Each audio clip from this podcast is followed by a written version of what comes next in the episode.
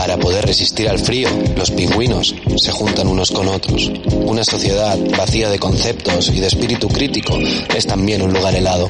Por eso nos reunimos en las noches del Club Cronopios para empoderarnos a través del pensamiento. La filosofía nunca fue ni tan transformadora ni tan necesaria como lo es hoy. Bienvenidos a Filosofía para Pingüinos. Episodio 2. Foucault y el biopoder.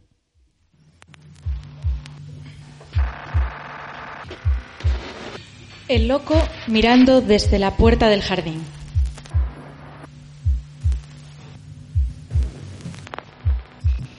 Hombre normal que por un momento cruzas tu vida con la del esperpento.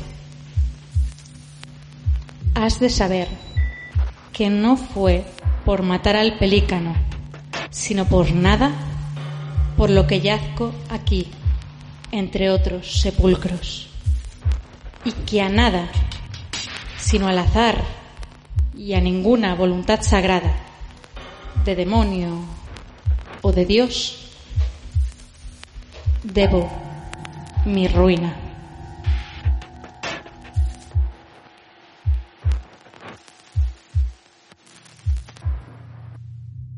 Había alumnos, finalmente, que tenían tan poca afición a los libros y a los que era tan difícil de simular una curiosidad cualquiera, que ni siquiera de las novelas de aventura sacaban provecho.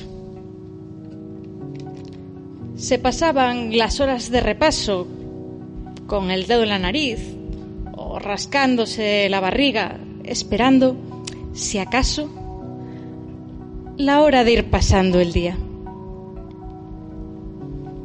El ingente esfuerzo que hacen en la época de la educación determinadas numerosas criaturas para no salir del analfabetismo puro es un hecho que causa la mayor impresión. Es un hecho que ha sido poco remarcado por educadores y pedagogos. Esta contundente voluntad de analfabetismo, consciente y lúcida, crea a veces personas de un sentido común acusadísimo, de unas condiciones de fuerza y de audacia para la vida infinitamente superiores a las de la inmensa mayoría mediocre e ilustrada.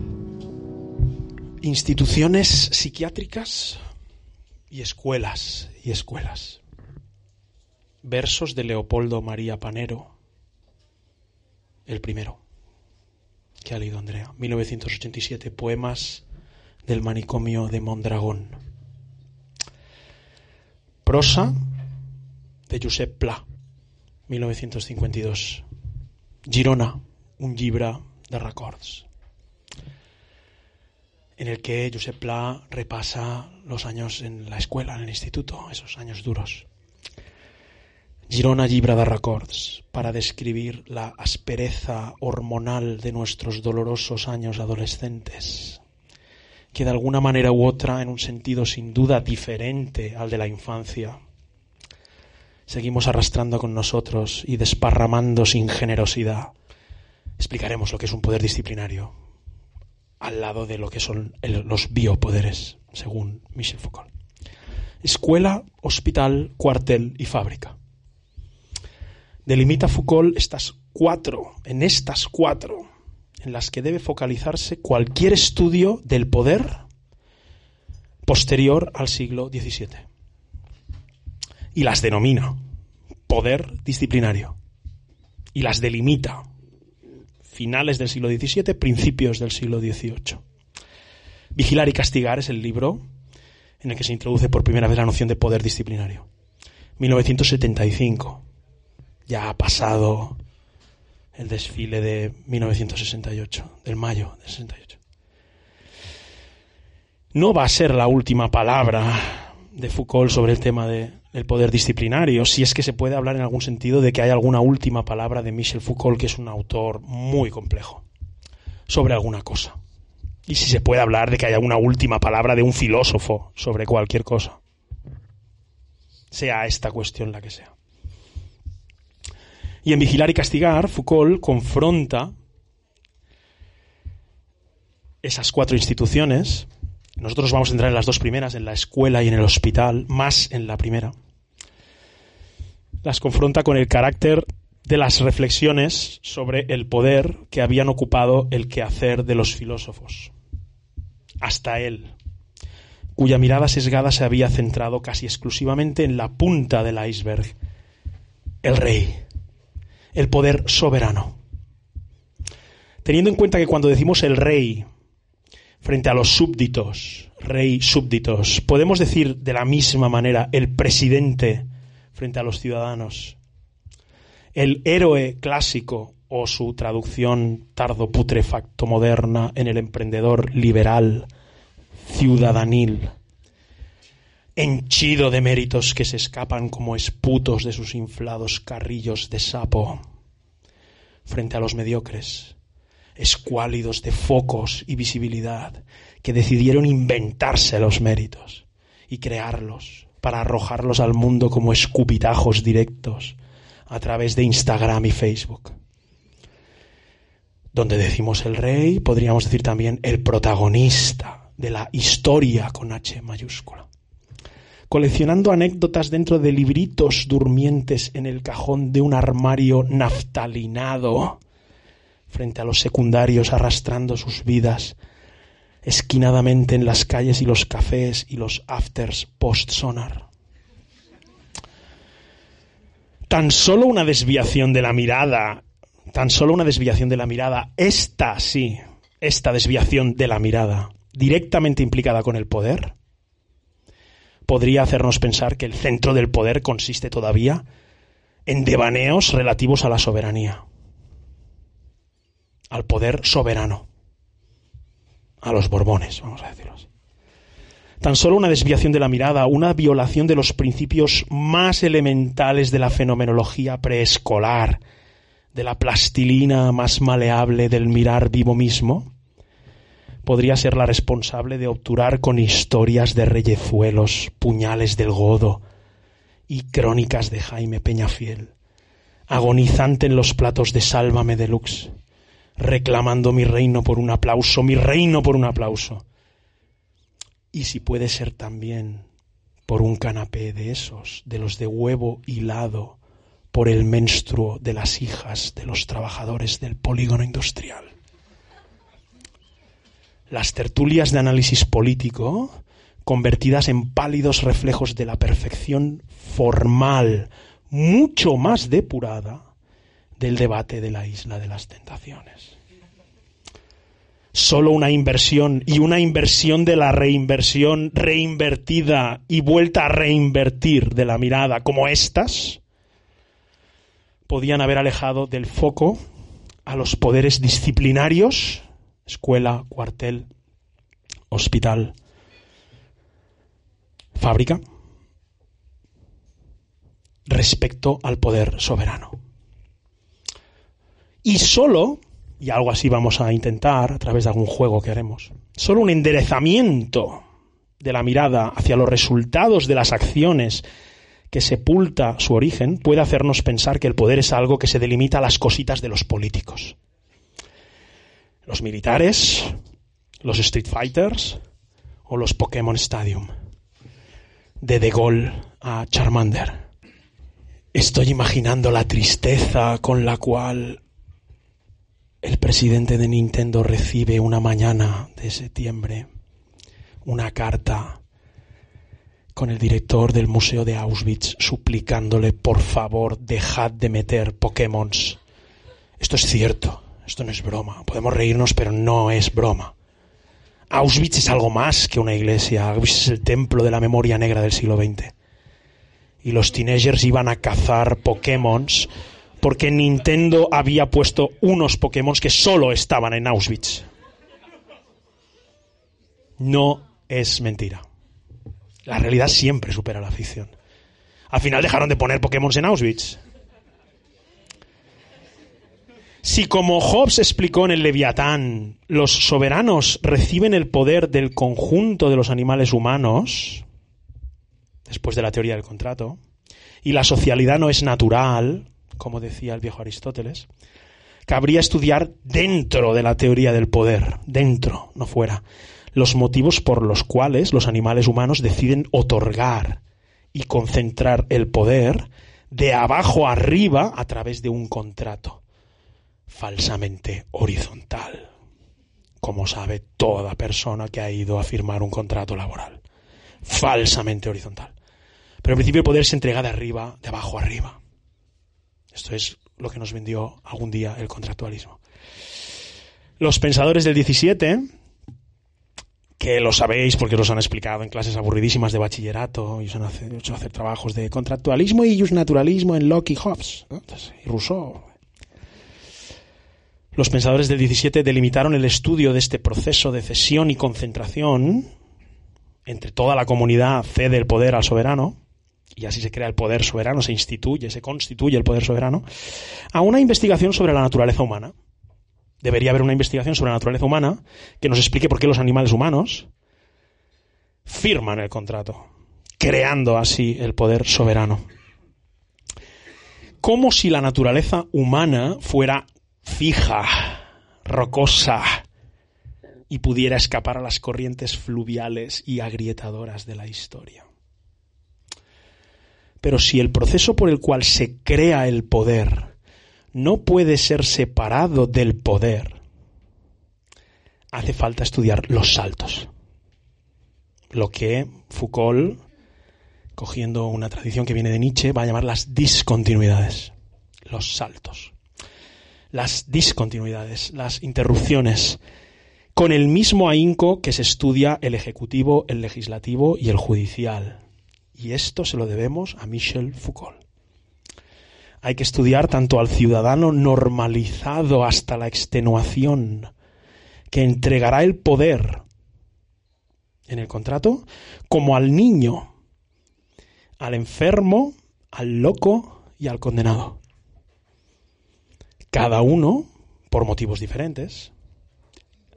El niño como el todavía no. El enfermo como el de momento, ¿no? ¿Cuándo hemos sabido más sobre nuestra vida que cuando hemos estado enfermos? Cuando nuestra vida se ha interrumpido de todo el conjunto de inercias que arrastra. Porque estamos ya siempre embarcados. No hay principios absolutos. Cuando digo principios me refiero a comienzos, comienzos absolutos, arranques absolutos. Siempre estamos ya embarcados. Y nuestra vida es un juego de frenadas y de aceleraciones. El condenado como el llano, esto es como un poco trap, ¿eh? el condenado como el llano y el loco, el loco como el no. Hay que estudiar esta vida excedentaria, sin la que no hay jamás ninguna vida normalizada. Eso es lo que le debemos a Michel Foucault en el desplazamiento previo al concepto de biopoder, que lo introducirá en una obra un poquito posterior que se llama La voluntad de saber, que es el primer volumen de la historia de la sexualidad. Yo sé en el fondo que Foucault os gusta, porque habla de guarrerías. Poder disciplinario. No nos vamos a centrar en todas las formas de poder disciplinario, como he dicho al principio. Nos vamos a centrar en la escuela. En la escuela. En el ya no. Y luego saltaremos, porque he hablado de poderes disciplinarios. La, noción de poder disciplinario es esta que más o menos hemos ido presentando. La vida tiene como... No sé si es muy correcta la expresión excedente. De todas maneras, eh, nadie de vosotros puede definir exactamente el momento en que ese jorobado que llevamos detrás nosotros, que llamamos conciencia, irrumpió en nuestro vivir. No podéis fotografiar el momento en que empezó este baile, este carnaval extraño nos encontramos como estando ya aquí, vamos a decirlo así. Pero hay un mundo de la infancia, ¿sí? Hay un mundo de la interrupción de la vida, que es la enfermedad. Hay un mundo de los no. Y hay ah, un mundo de los enfermos, como hemos dicho. Nos vamos a fijar en la escuela. Y la escuela tiene unos horarios. esto que voy a proyectar, no, no os preocupéis porque lo voy a intentar leer, porque hay mucha gente que no tiene acceso a la pantalla. Y voy a intentar leer. Vamos a proyectar un horario de una escuela. ¿Es real? O sea, mañana eh, unos alumnos de una escuela, que no vamos a decir, van a tener este horario escolar que voy a, vamos a proyectar aquí. Dilluns, dimarts, dimecres, dijous y divendres. Están por grupos. ¿Os acordáis de esos horarios, no? De cuando ibais a la escuela. Matemática. El lunes tienen matemáticas griego y matemáticas que debe ser ciencias sociales, o a lo mejor hay dos grupos, el de los torpes y el de los otros.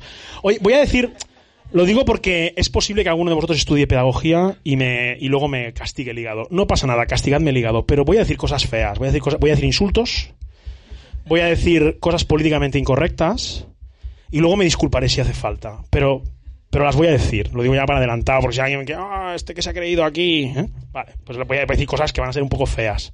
Tenemos un, un historia con Noemí, ¿eh? no sé quién es Noemí, pero el, el, el responsable de esto sabe quién es. Eh, de, es, no pone las horas, eso es un problema, pero bueno, yo creo que será de 8 a 9, 9 a 10, ¿no? 8 a 9, este grupo de matemáticas y griego. 9 a 10, historia. 3 in inglés. Eh, 3 debe ser de 10 a 11. Hay un patio que debe ser de 10 a, a de 11 de 11 a 11 y media. No ha cambiado tanto de cuando yo era profe de secundaria. Eh, EDE, que no sé qué es, literatura catalana, química, dibujo técnico. Bueno, un horario. ¿Habéis hecho, no? La mayoría de vosotros. Vale. Un horario normal de todos los días de la semana. Vamos a hacer un Gedanken experiment y voy a proyectar el horario. No lo voy a leer entero este porque es un horario normal. O sea, educación física no sé dónde está. Ah, no, pero segundo bachillerato no, ya no tienen educación física. Pues ya no importa, se ve. Ya podéis empezar a, a comer pan bimbo azucarado de ese que le meten azúcar hasta el pan bimbo. Mira cómo estoy yo. Y luego Eduard Punset con sus neurociencias, el pan bimbo, ¿eh? Comprado pan bimbo. Hostia, cabrón. Bueno, hablamos de él, que yo la amo, pero ya falleció. Él decía que no estaba seguro de si se iba a morir. Lo dijo en un programa. Dijo, yo no sé si me voy a morir. Bueno, amigo, porque no podemos enviarle... Porque no podemos enviarle una carta, pero... Bueno, eh, un pequeño homenaje a mis amigos los biólogos, ¿eh? Horario de la nueva escuela revolucionaria emancipadora del amor y la luz. Este es el horario del cole que vamos a proponer aquí. Y con este horario vamos a pretender ilustrar la teoría de Foucault sobre el poder y sobre el deseo. Lo que pretendo ilustrar aquí es que la concepción del poder. Ahora lo voy a leer, ahora lo voy a leer porque la gente está aquí diciendo cosas. Ahora lo voy a leer para la gente que no tiene acceso visual. Bueno, voy a leerlo. Sí, este lo leeré más o menos entero, porque el otro era bastante previsible. Horario Nueva Escuela Revolucionaria Emancipadora del Amor a la Luz. Vamos a pretender, voy a aprender a ilustrar una cosa, un pequeño experimento. Los que trabajamos en la secundaria, en las trincheras de la secundaria, pues son trincheras eso, estamos hartos de que se diga, es que el sistema escolar es una mierda. Todo el sistema económico neoliberal tiene sus zarpas puestas en el sistema educativo y todo el mundo cree que lo que se enseña es mierda y se deberían enseñar otras cosas coaching cuántico, educación, financi educación financiera, vale. Todo el mundo, hasta Ferran Adrià, dijo, no, eh, a mí me hubiera ido bien que le hicieran caso a Ferran Adrià, pero hay que educar a los niños a comer. Ya ni siquiera sabemos comer, ya no te digo si ni sabemos follar. Hay que deconstruirlo todo, hay que deconstruirlo todo. Los niños miran porno de, de caracoles copulando con ostras, o sea... Es muy extraño todo. Entonces, hay que liberar fuerzas. El freudomarxismo famoso en el mayo del 68. Esta especie de combinación entre Marx, castigar las, las fuerzas de producción, el modo de producción, y liberar, Wilhelm Reich, eh, liberar la sexualidad. Y eso generó todo un movimiento de activación de una mezcla de psicoanálisis con marxismo, que generó libros preciosos. Estoy pensando en Erich Fromm, Marcuse. Eros y Civilización, que en el 68 eran los grandes bestsellers. Yo he dicho que la obra de Foucault es un poco posterior a este freudomarxismo y va a, ser muy crítica en algunos aspectos con estas obras del freudomarxismo. De que si follamos bien, el, capitalismo se va a acabar. Básicamente es la tesis, ¿no? Claro, eso es tener relativamente poco respeto a la sexualidad humana. Foucault es mucho más sutil en esto. Y Foucault hace una crítica que voy a ilustrar a través de este pequeño ejemplo. Fuera las materias heteropatriarcales capitalistas de mierda como las matemáticas y la biología y no sé qué. Fuera eso. Vamos a hacer lo que libere las fuerzas reales. Entonces, en esta escuela revolucionaria, emancipadora del amor y la luz. Competencias básicas que son sexo y violencia. Están colocadas de 8 a 9 los martes. Bueno, ahora, ahora las explicaré un poco. Violencia 1 y violencia 2. Y las competencias específicas. ¿De acuerdo? Que son derivadas. O sea, si no haces bien sexo y violencia, no puedes hacer bien las específicas. Un poco esta es la lógica que hay. ¿eh? Vale. Voy a empezar a leer. Lunes, de 8 a 9. Imaginad que esta es vuestra semana, ¿eh? Vais al cole. Bueno, vosotros ya no vais al cole. Vuestros hijos. Claro, querríais ir al cole si enseñaran esto. Pero ahora explicaré por qué estáis engañados. Acabaríais hasta los cojones de esto. Esa es la tesis de Foucault. Criticando a Freud. Porque para Freud, que en el fondo era un naturalista del carajo de la vela, todavía había algo así como las pulsiones. Ya voy adelantando algunas tesis fuertes de Foucault. El deseo es una consecuencia inesperada del poder. El discurso del poder crea el deseo. No hay deseo natural, no hay pulsiones naturales. Ni de Eros ni de Tánatos. Ninguna Antígona sin su creonte. Esto es un poco la tesis. Lunes de 8 a 9. Vamos allí con el bocadillo en la, carmañola o lo que sea. De 8 a 9, drogas 1. Voy a definir, voy a definir los títulos de las asignaturas. Drogas 1 va de historia y sociología de las drogas. Aquí las drogas, escotado, vaya. O sea, de los volúmenes de escotado, historia de las drogas, la- las drogas en el los imperios mesoamericanos, eh, cuando empezaron a sintetizar el, el ácido lisérgico, pero desde un nivel histórico. Drogas 2. Ya sé que estáis pensando, ah, pero eso es lo de siempre, pero con drogas. No, no, porque hay talleres prácticos después. No, no, no vayamos tan rápido. Drogas 2. Química y biología de las drogas. Las ciencias y las letras, esa especie de castración que desde el Renacimiento nos han puesto.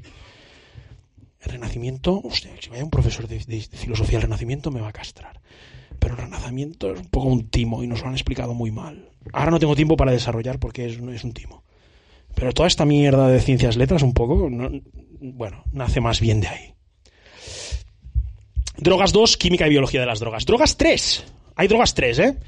Drogas 3, laboratorio de síntesis, crea tu propia droga. Porque ¿qué es eso de drogarnos con, con la mierda que nos venden por la calle, que no sabemos ni qué es, y que los inconscientes, claro, porque todos estáis precarizados. Es que estoy precarizado, no me hagas discursos de clase, yo tengo que comprar la droga que me dan por la calle. No sabéis lo que os estáis metiendo. Vale.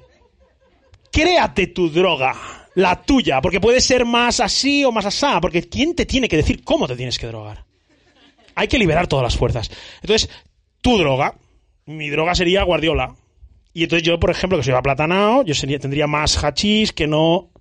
Yo qué sé lo que es, que yo no hace mucho que no me drogo ya. pero- que estas cosas que cuando tenía vuestra edad me drogaba, pero ¿eh? estas cosas de ahora, cristales y cosas.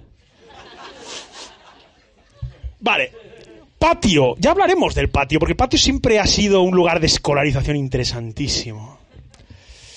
Después del patio, rock 1, punk 1 y reggaetón 1. Que estas son específicas, ¿eh? Porque... eh, ¿qué- ¿Quién coño nos tiene que decir que, que tenemos que escuchar música que hacían tíos con pelucas y caras empolvadas? ¿Eh? Vale. Voy a hacer un paréntesis. Una profesora, yo he visto una profesora de música salir llorando.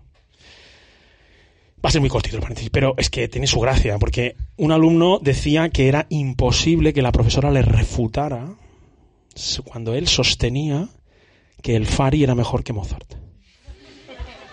Él decía, para mí el Fari es mejor que Mozart. Refútalo. Y decía, no, pero mira aquí la composición, el el Fari, el dinero hay que ganarlo, pues hay que saber gastarlo. Hay más, hay más limoná, ¿eh? hay más chicha de limoná. Y salió llorando la profesora esta. Y dice, no todo el mundo debería dar clases ahí, pero bueno, es igual. ¿eh? Hay, hay lo que hay en las, en trincheras con los colegas. Rock 1, punk 1 y reggaetón 1. Nada más, ¿eh? Luego tecno también, pero bueno, de momento tenemos estas tres. Rock, por la nostalgia. Aún hay heavies por ahí, ¿eh? Hay una nostalgia del rock. Punk, el punk, el- si vamos a hacer una apología de lo guarro, tiene que estar el punk. Y el reggaetón para ser mm, eso, ¿eh? Hay que integrar. Los profesores académicos casposos no saben son clasistas de naturaleza, como aquella película de Woody Allen, creo que es Delitos y Faltas. Sale el, el Allen con su, con su sobrina, creo que es, es la sobrina. Y le dice, No escuches jamás nada que te expliquen tus profesores, solo dedícate a fijarte cómo van vestidos. Pues un poco eso, ¿no? Los profesores son clasistas. ¿Quién coño? El canon de mierda. Y además blanco y capitalista y de mierda, y occidental. ¿No? Dedícate a mirar cómo van vestidos y ya lo sabrás todo. Vale. Martes. Es un buen día el lunes. Martes, sexo 1. Sexo 1, historia y sociología de las prácticas sexuales. Aquí Foucault, bibliografía principal. Sexo 2, anatomía y fisiología de la sexualidad. Las gónadas, tal, ¿eh? el, punto F, el punto Z, el punto G, todo eso. La uretra, mier- todas esas mierdas. Vale. eh, eh. Sexo 3. Sexo 3, aquí está. Taller práctico. Crea tu propia práctica sexual. Porque ¿por qué demonios el Kama Sutra nos tiene que decir cuántas formas hay? ¿Es finita la cantidad de posiciones que podemos ejecutar con la forma dada de un cuerpo? ¿Quién sois vosotros y los hinduistas para limitarnos la expresión de nuestra corporalidad? Crea tu propia práctica sexual. Y esto puede ser juntar codos o lo que sea, pero tiene que ser tuya. El erotismo del codo es una zona absolutamente inexplorada. Todo se andará. Patio, después de la práctica, patio, que es una, ya hemos dicho que... Violencia 1. A ver, recordemos que estamos intentando hacer una reflexión, aunque os lo toméis a broma, sobre qué sucedería en una escuela de este tipo. No podemos hacer que Dankens experiments de este tipo. Eso es una limitación de las ciencias sociales muy grave. No podemos experimentar. No puede haber experimentos de ciencias sociales por, por límites éticos evidentes. Entonces tenemos que dedicarnos a especular. Y recompilar mollones de datos. ¿eh? Sí, eso también. Ahora no voy a hacer una reflexión sobre las ciencias sociales desde la, como epistemes desde la época de Foucault hasta acá.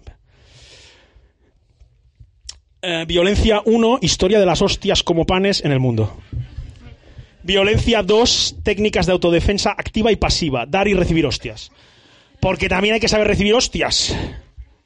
Porque si no discriminamos a los Gandhis. O sea, si te vienen a meter hostias, pues hay que saber cómo juntarse así para que el violento sea el poli. O sea, ¿eh?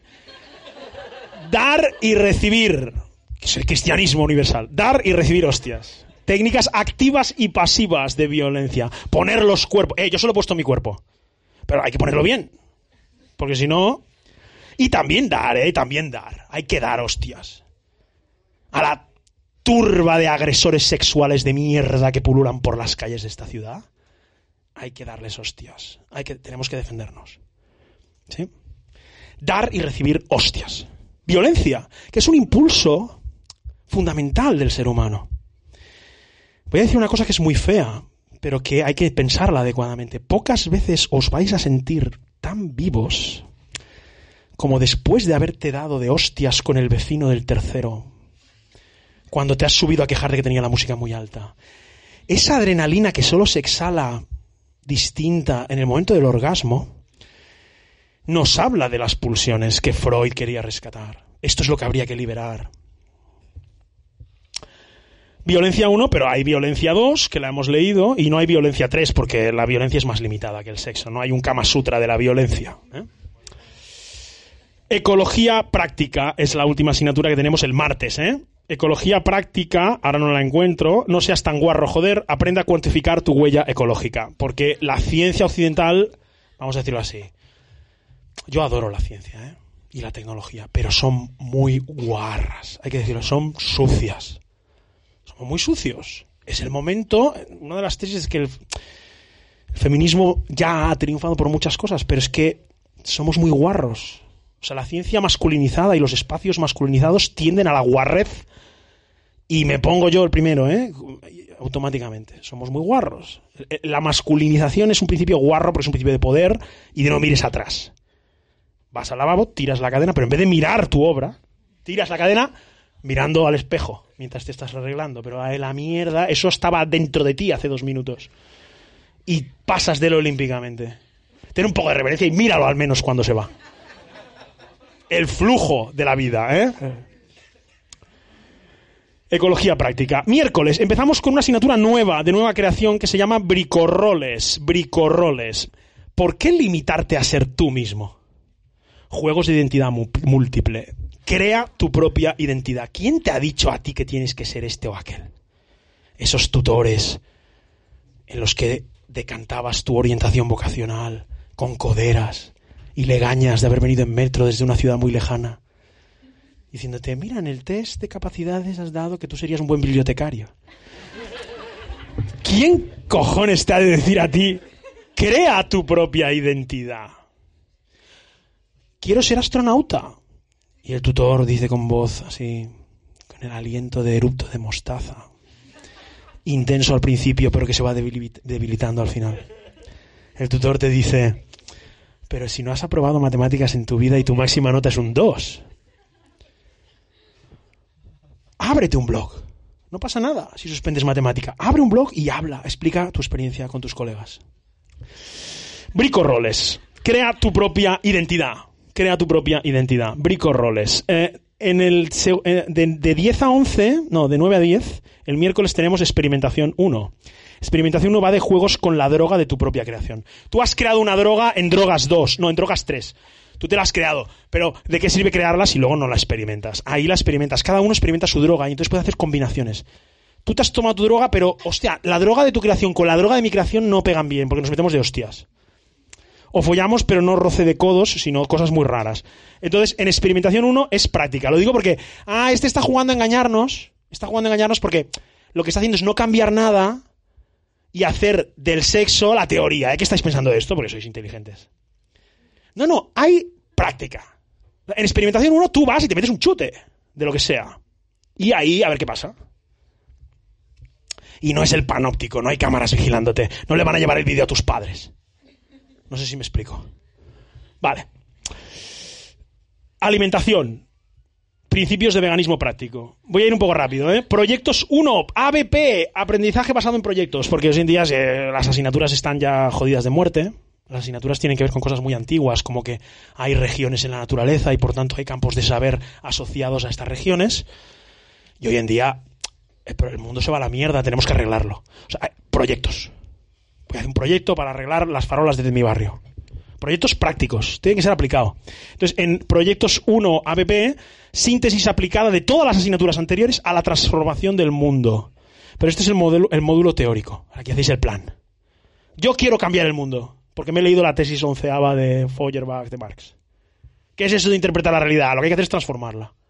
Y entonces aquí, en el, en el proyecto 1 ABP, aprendizaje basado en proyectos, diseñaréis entre todos, porque hay que hacerlo en grupo, porque la intersubjetividad ya ha demostrado que ni hay subjetividad ni hay objetividad, todo es inter. Pues entonces lo que vamos a hacer es compartirlo y crear juntos un modelo teórico. El proyecto, eh, el proyecto 2, ABP, ya digo que avanzo que se llama ABP Scratch. ¿eh? Proyectos 2, módulo práctico atentados, scratches, transformación de la realidad. ¿eh? Hay que transformar. O sea, no, no, podemos hacer un módulo terático si luego no la. Vamos a tirar huevos al ministro no sé qué que viene y eh, estos que nunca tocan la calle y siempre.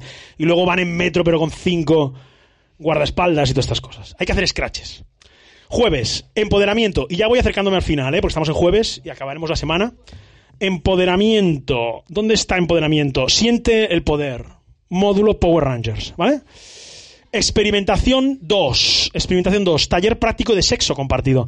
En experimentación 1 compartíamos nuestras drogas creadas a nuestro propio perfil y ahora en el, taller 2, experimentación 2, es con el sexo.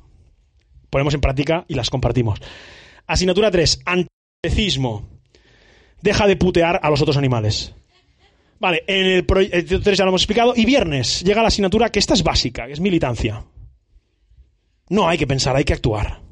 Ya lo dijo el prólogo famoso del Fausto de Goethe, corrigiendo el Evangelio de San Juan. Al principio no era el logos, al principio era la acción. Así acabaron todos los alemanes. Filosofía, pero filosofía es solo autoras molonas, pone. Y luego hay una asignatura que va de once y media a dos y media que se llama libertad. Módulo práctico. Libertad es el duro arte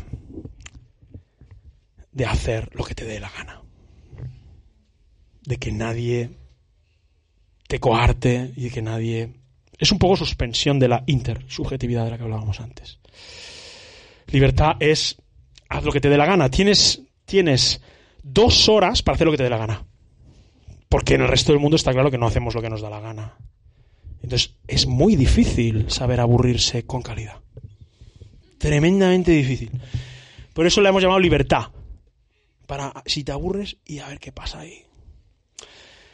Evidentemente, este modelo de escuela caricaturesco, que parece que yo me esté burlando y en el fondo no lo pretendo hacer, hombre, hay que pasarlo bien también, pero no, pretendo burlarme de ese freudo-marxismo que decía, de, la hartura que acaba cogiendo Foucault del psicoanálisis, de la crítica al psicoanálisis, que todavía piensa que hay unas pulsiones y que todo se trataría de que dejaran de reprimirnos. La tesis de que eh, insistimos demasiado en la puñetera represión sexual es de Foucault defiende que se ha dicho, hay una serie de topicazos, como que estamos todos muy reprimidos sexualmente y no sé qué, que en el fondo son construcciones de las que culpabiliza en buena medida al psicoanálisis entre ellas. Y a el descubrimiento de la sexualización de todas las pulsiones primarias. Evidentemente hay una cosa que es cierta y que no se puede negar, y que cuando alguien descubre algo, tiende a proyectar que eso que ha descubierto él está en todas partes. Es como cuando os deja la novia que la veis en los charcos de agua. está por todas partes. Mira, el pan hace la forma como de su rostro. ¿No? Las caras de Belmez. En, en mi cocina han aparecido caras de Belmez con tu rostro. Pero, pero lo cierto es que Freud hizo algo de este tipo. Descubrió la importancia de la que no nos habían hablado, de la sexualidad, entonces proyectó ese modelo de la sexualidad como principio básico que movía la historia de las civilizaciones. Freud se enredó muchísimo. no estoy aquí para hablar de Freud, ya sé que estamos con Foucault, pero bueno, es que en, Foucault hay una, crítica en buena medida en sus volúmenes, en sus tres volúmenes de historia de la sexualidad. Hay una crítica bastante implícita a la cuestión del psicoanálisis. La tesis eh, de Foucault sería que el psicoanálisis está equivocado y aquí no sería muy justo con Freud eso, ¿eh? Porque en el famoso libro del malestar en la cultura de Freud, que dijo que el problema es que no tiene solución, porque las culturas son represoras por naturaleza, tienen que reprimir una serie de pasiones básicas que son destructivas. Entonces Freud se dedicó a estudiar cuáles eran estas pulsiones, si las podíamos encontrar en estadio natural. ¿Sí? Entonces, la tentación del 68, vamos a decirlo así, consistía más o menos en pensar que escuelas de este tipo, yo mismo he hecho un poco análisis chorra de esto, ¿eh? Pero escuelas de este tipo y una educación eh, que liberara la sexualidad y una educación que, fuera, mm, iba a decir de la paz, pero no, porque hay dos pulsiones, al menos en la teoría de Freud.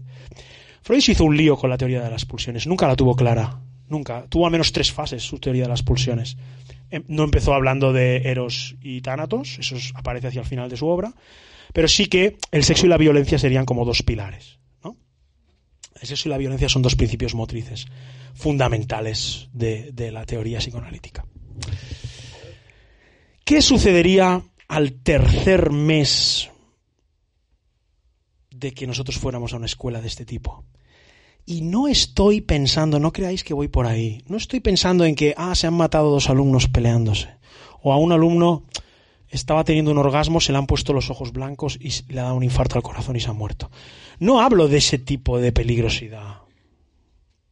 Y ahora voy a empezar a introducir la cuestión del biopoder. O sea, la diferencia entre la relación entre poder disciplinario y biopoder. No, no hablo de, que esto sería destructivo. si se muere uno, se muere. ¿Y qué? Vais a morir todos los que estáis aquí. Y para vuestro consuelo yo también. O sea, no pasa nada. ¿eh? Esto es, transitorio.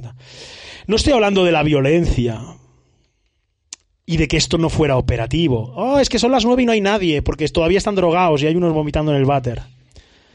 Eso serían cuestiones que con la tecnología de hoy, con las apps, nos bajaríamos una apps y lo arreglaríamos. No es la cuestión. La cuestión es que a los tres meses os garantizo que en esta escuela empiezan a circular de escondidas y piratamente volúmenes de Shakespeare y el Quijote de Cervantes. Hostia, ¿tienes un Platón? Los alumnos en las literas, ¿eh? Los alumnos en las literas, ¿vale? pasándose, pero de escondido, porque si te encuentran eso, eso no está, eso no está en el temario, ¿eh? Y empezarían a circular poemas de Dante y poemas de Petrarca. Y composiciones, sí, de no de punk, sino a lo mejor una pieza de flauta con mucho secreto y circulando, ya digo, ¿eh? debajo, por debajo de las literas. Oye, oye, yo te dejé el mes pasado el Romeo y Julieta, ¿me puedes dejar? Sí, pero esos los amantes de Teruel, tonto ella, tonto él. Me pone los amantes de Teruel. Y obras de Lope de Vega. Incluso, no pensáis que soy tan obtuso porque aquí la mayoría sois de letras. Las ecuaciones de Maxwell podrían circular también por debajo de las literas ecuaciones de Maxwell. Hay algo más bello que una ecuación capaz de, en una línea o menos, explicar el movimiento de millones de cuerpos del mundo. Hay algo más bello que eso. Empezarían a circular ecuaciones y empezarían a circular literatura y cartas de amor. Pero no de este eros guarro de inglés, no de bombeo indiscriminado y roce de vientres en alta mar. Cartas de amor. A los tres meses. Bueno, no se ha hecho ningún estudio, no os puedo engañar, no sabemos qué sucedería. Pero insisto en que no me preocupa el tema, no me preocupa el tema de la violencia y de que... No. Porque tenemos la técnica. Hay técnicas dedicadas a la protección de la vida. La protección de la vida, la sanidad. La otra institución de la que no hemos hablado. Hay una institución que se va a fijar en poner unas condiciones de lo que quiere decir ser normal. La normalidad. Creada. La normalidad puramente creada por el poder. Y una vez tenemos el concepto de normalidad, esa es la institución que no vamos a ver, pero era el poema de Leopoldo María Panero de los hospitales del psiquiátrico de Mondragón. Una vez tenemos fijado lo que es la normalidad, hay que educar a gente que nos ceda el poder. Eso es la tesis que, de la que he hablado al principio de mi exposición sobre el Leviatán. O sea, cuando vamos a firmar el contrato que es falsamente horizontal, se trata de que la teoría del contrato dice que todos ceden el poder a uno para que ponga paz a hostias, básicamente. Y luego, una vez lo han cedido, ya no pueden echar atrás. Esa sería un poco la cuestión. Lo primero que pasaría en esta escuela es lo que os he dicho, que empezarían a circular obras de literatura, o estas cosas que son castraciones absolutas para los jóvenes. Yo mismo, ¿eh? yo, yo no pude leerme el Quijote en el instituto, me fue imposible. Lo tuve que leer con 28 años. Y lo gocé muchísimo, pero tuve que haber salido de ahí. Vale, algo de este tipo pasaría con este tipo de escuela. Pero ¿qué sucedería entonces que Foucault ha ganado? Ninguna Antígona sin su Creonte. Y ese es el mecanismo de la tragedia. Por eso es una tragedia. Porque podemos dedicarnos a destruir a todos los creontes del mundo, pero es tener una visión simple. Porque Antígona necesita a Creonte. El otro de los problemas de este horario, la, la, segunda cosa que pasaría es que nos aburriríamos soberanamente. Empezarían a circular cosas de escondido, cosas que no están en los temarios, circularían de escondido. Habríamos creado el deseo.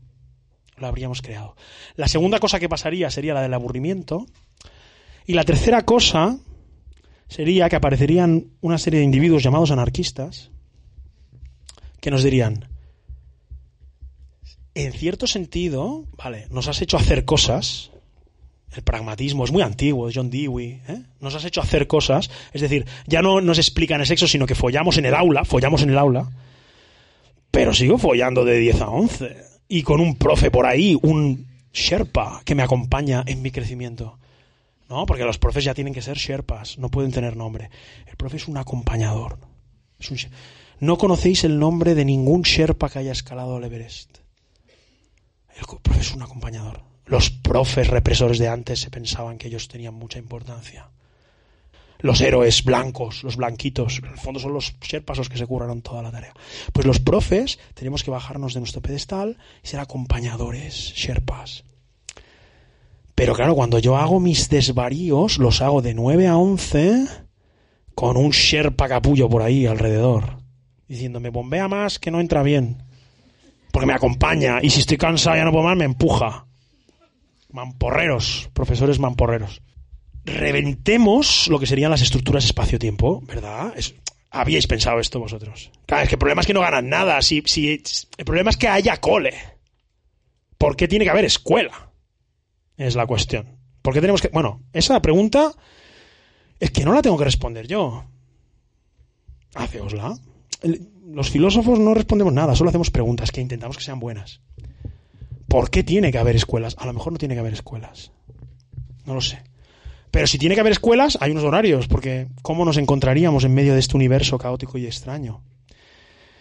Tenemos que empezar a hacer odas poéticas a cosas tremendamente aburridas como el calendario y la semana y el reloj, que todos lo odiáis.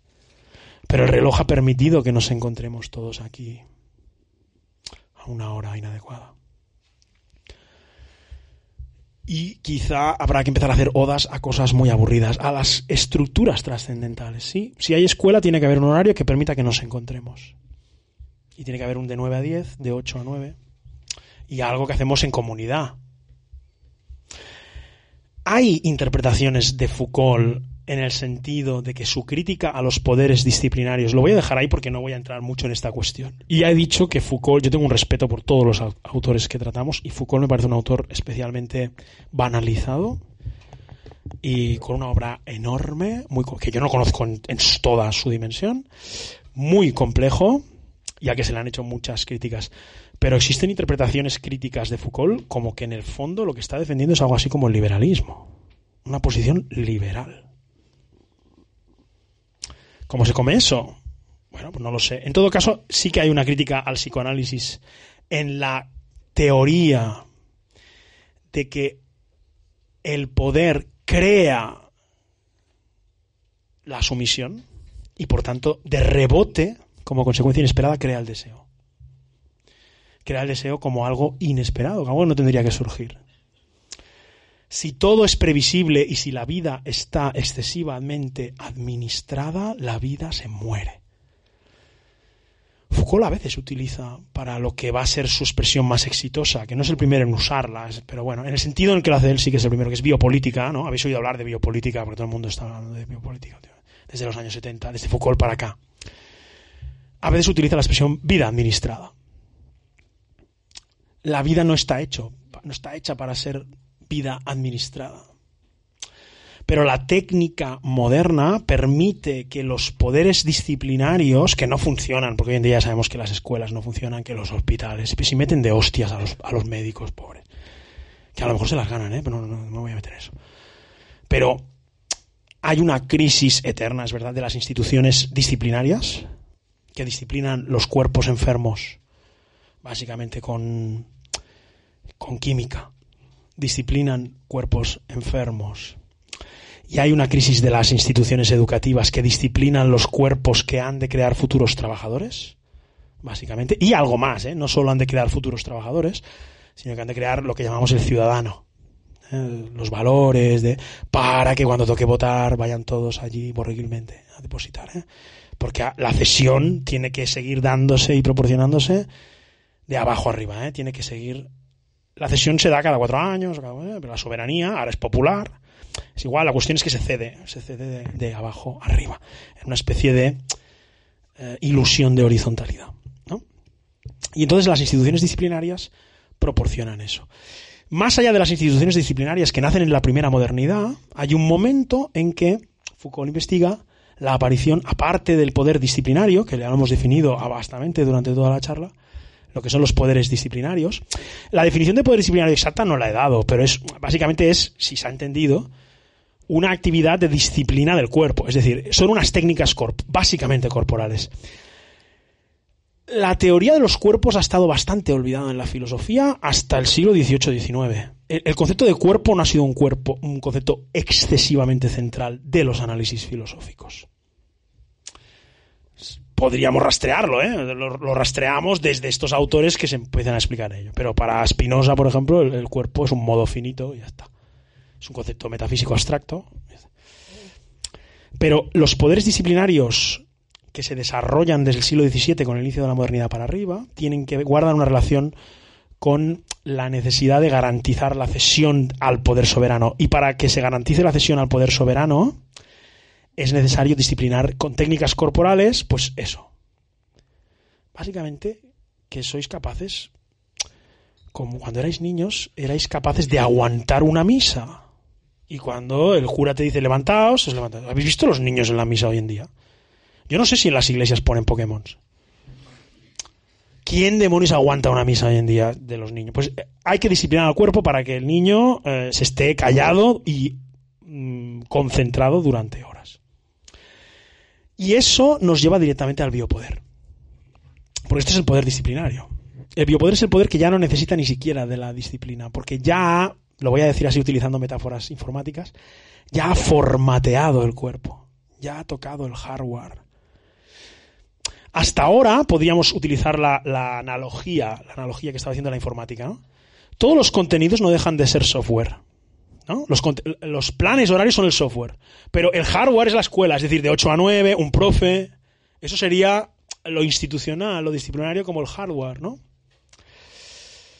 El biopoder no juega ya con, o sea, no juega ya con el software. El poder disciplinario juega con el software en cierto sentido. El biopoder juega juega directamente en la creación de, o sea, si el poder disciplinario es el que intenta que el niño y la niña sean capaces de estarse una hora sentados copiando dictados, porque disciplinan unas técnicas corporales que van a necesitar cuando tengan que hacer la cola para ir a votar y sean educados y no se salten la cola, si el poder disciplinar hacía esto, ahora el biopoder hace otra cosa.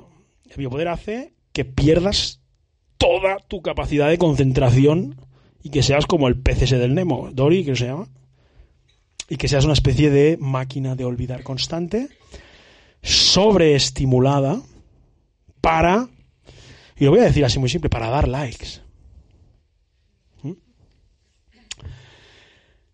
Al tiempo al tiempo que te crees espectacularmente libre y que te da la adrenalina, porque además hay estudios que dicen que eh, ganar apuestas eh, de estas eh, con un móvil te da una sensación como la que genera la cocaína de triunfador del mundo. Por eso están abriendo casas de juego en el crepúsculo de la tardo putrefacto modernidad urbana que nos rodea.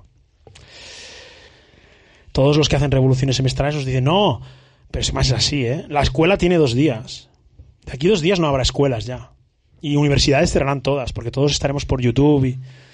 Pero ¿cómo resisten los cabrones? O sea, todos seguís ahí matriculando y tal. No habrá hospitales, porque tendrás un reloj de, de Apple que te dirá, tienes una hernia, y entonces tú irás y te... Todo esto está aquí inmediatamente, ¿eh? Ya es mañana.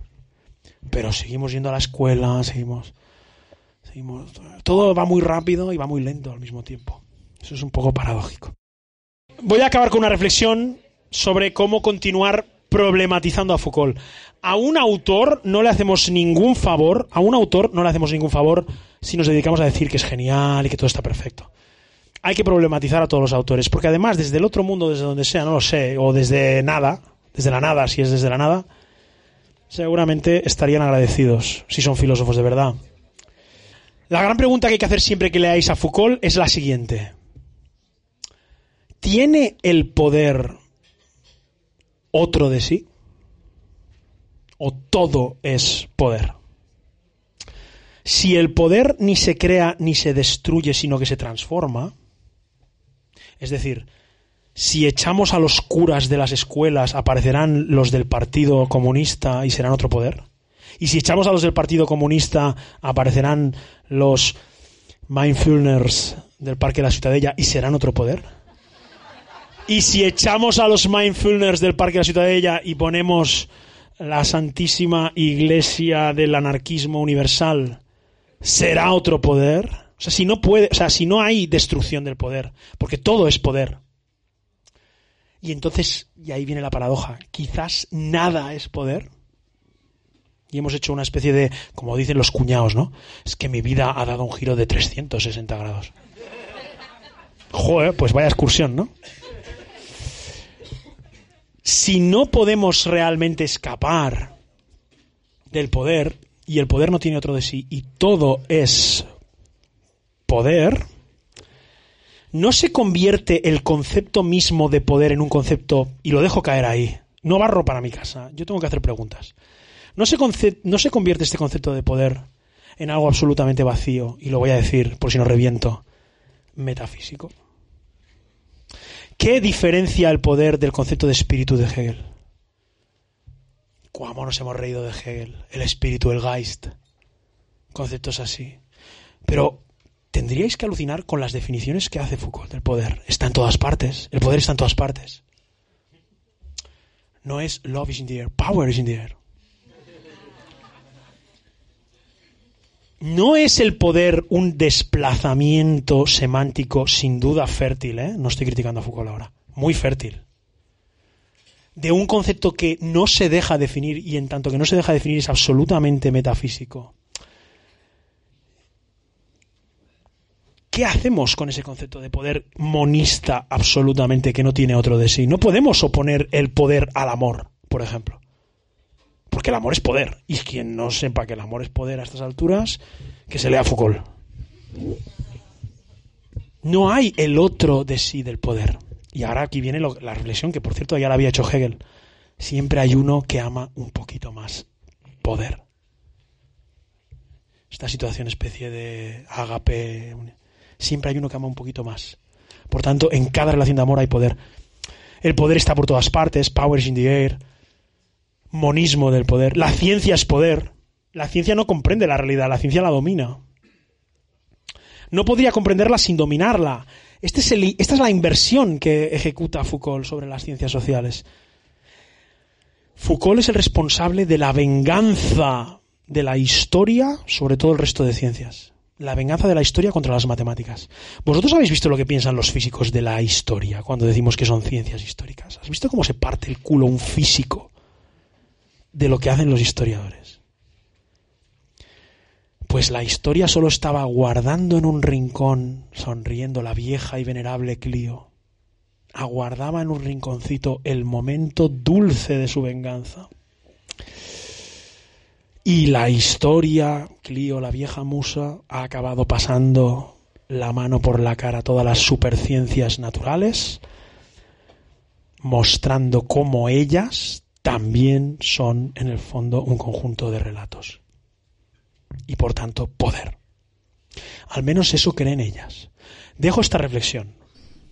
Yo la dejo ahí para que pensemos. Si te ha gustado, dale al like y suscríbete. Síguenos en Facebook e Instagram, Spotify y iVoox. Filosofía para pingüinos.